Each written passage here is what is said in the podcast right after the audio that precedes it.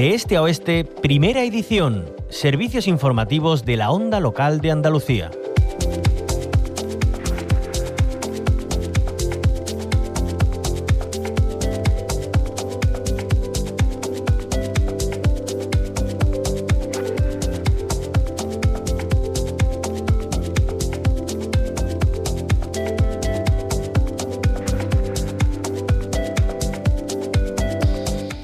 En Andalucía se están intensificando los trabajos de prevención de incendios forestales. Eh, ya en el mes eh, de mayo, la Junta adelantó el periodo de riesgo alto y aprobó medidas excepcionales y temporales en materia de prevención, vigilancia y extinción de incendios forestales.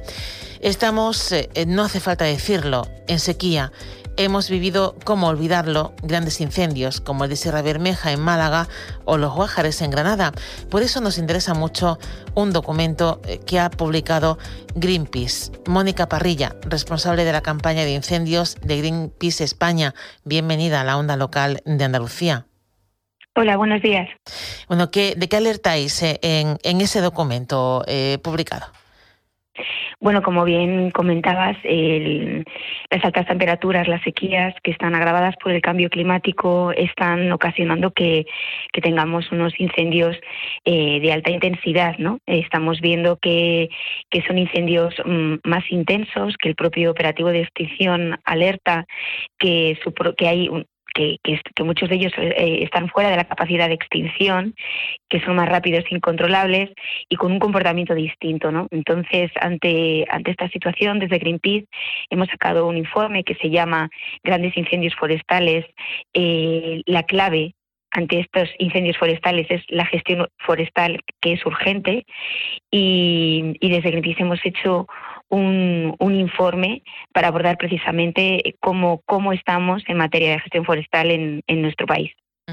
Em, hemos visto eh, eh, con horror eh, lo que pasa en Grecia, por ejemplo, y no hablamos de incendios cualquiera, aquí también lo, hemos, lo hemos vivido. también son, bueno, son grandes incendios. ¿Qué características tienen? Y, y, bueno, en ese documento, ¿qué se dice que debería hacerse para prevenirlos? Bueno, los eh, grandes, cuando hablamos de grandes incendios forestales, en la estadística nos habla que son incendios mayores de 500 hectáreas. Los incendios que ya estamos viviendo, por ejemplo, el, año pasado, en 2022, hablábamos ya de incendios de 10.000 hectáreas, 20.000 hectáreas, hablamos ya de, de, otra cosa, ¿no? Son incendios que, mm, que debido a esas sequías y a esas altas temperaturas, nuestras masas forestales están muy, muy secas, muy inflamables y por tanto muy susceptibles a arder.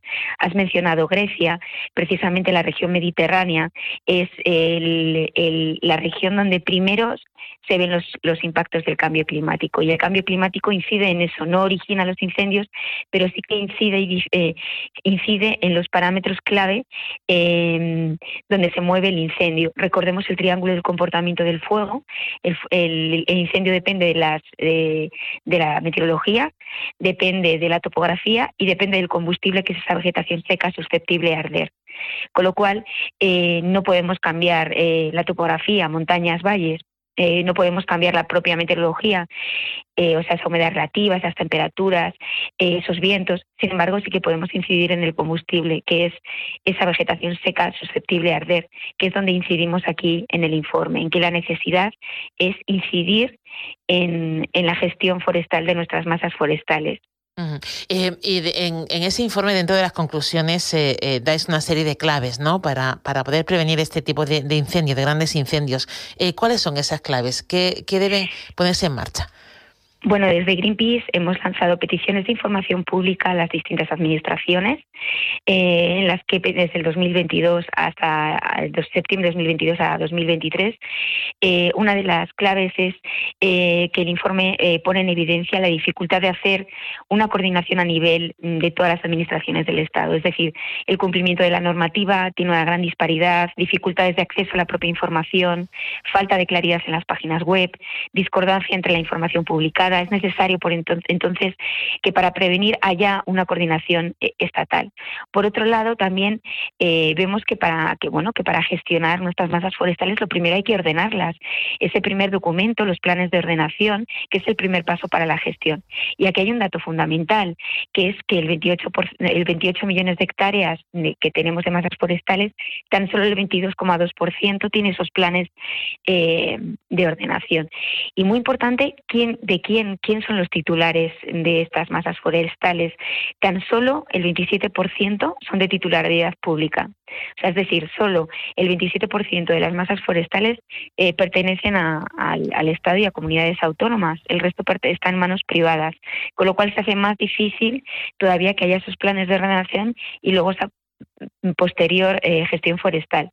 Desde Greenpeace nos hemos centrado en lo que en lo que en lo que pertenece al Estado y comunidades autónomas y entidades locales y tan solo el 54% de esta de estas superficies eh, forestales tienen planes de ordenación y esto es muy importante porque las propias administraciones tienen que ser ejemplarizantes. De esa manera, los datos de superficie gestionada que tengan, es decir, que tengan un presupuesto y que se haya ejecutado el programa, pues son un misterio.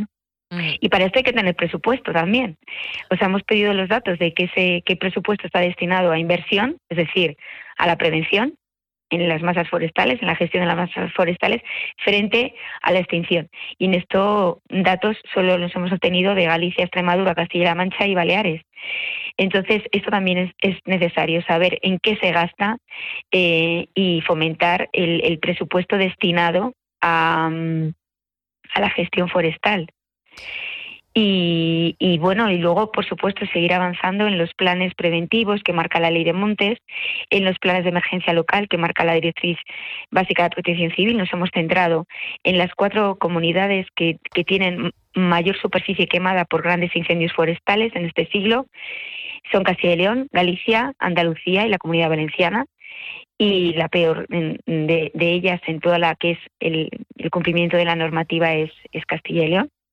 Eh, Andalucía sale eh, muy bien parada eh, junto con la comunidad valenciana en este sentido. Y luego es muy importante eh, el, el, divulgar y tener acceso a la información. En esta, una de las conclusiones del informe que queda patente es que la información clave no está disponible y en un contexto de emergencia climática, pues es un grave error y un, y un y síntomas claros de necesidad de priorizar la elaboración de estos datos y el acceso. Y luego también queda evidente en consulta directa con, con el funcionariado, con las personas que están trabajando en la administración, que adolecen de, de esta falta de recursos humanos que desde Greenpeace aquí queremos reconocer el esfuerzo añadido al personal técnico que nos ha facilitado la información.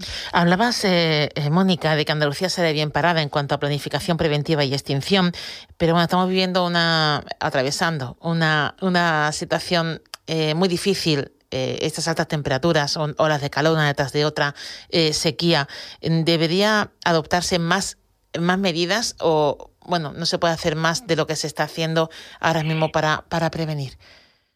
Se puede hacer mucho más. El hecho de que Andalucía haya quedado em, reconocida como una de las planificaciones más avanzadas. Hablamos de planificaciones más avanzadas en el informe porque queda mucho por hacer. Tenemos que reconocer aquí dos formas de, prevenir los grandes incendios.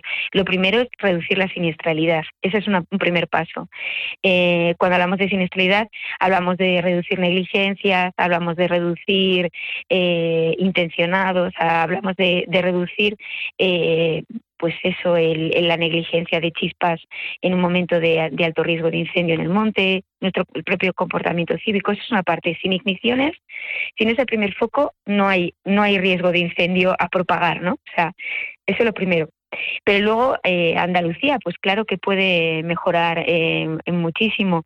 Estamos hablando, por ejemplo, de que, de que los planes de autoprotección, los planes de autoprotección son de obligado cumplimiento para los propietarios y propietarias de, de una casa o que de una urbanización en medio natural, eh, resultaba imposible evaluar el grado de cumplimiento porque ni la Consejería de Medio Ambiente ni las entidades locales conocen el número de, de los planes de autoprotección, eh, de los planes de autoprotección eh, que tienen obligada su redacción, la, la propia población eh, eh, yo cuando hablo con, personas que viven en urbanizaciones, en casas que tienen camping, pues no conocen lo que es un plan de autoprotección.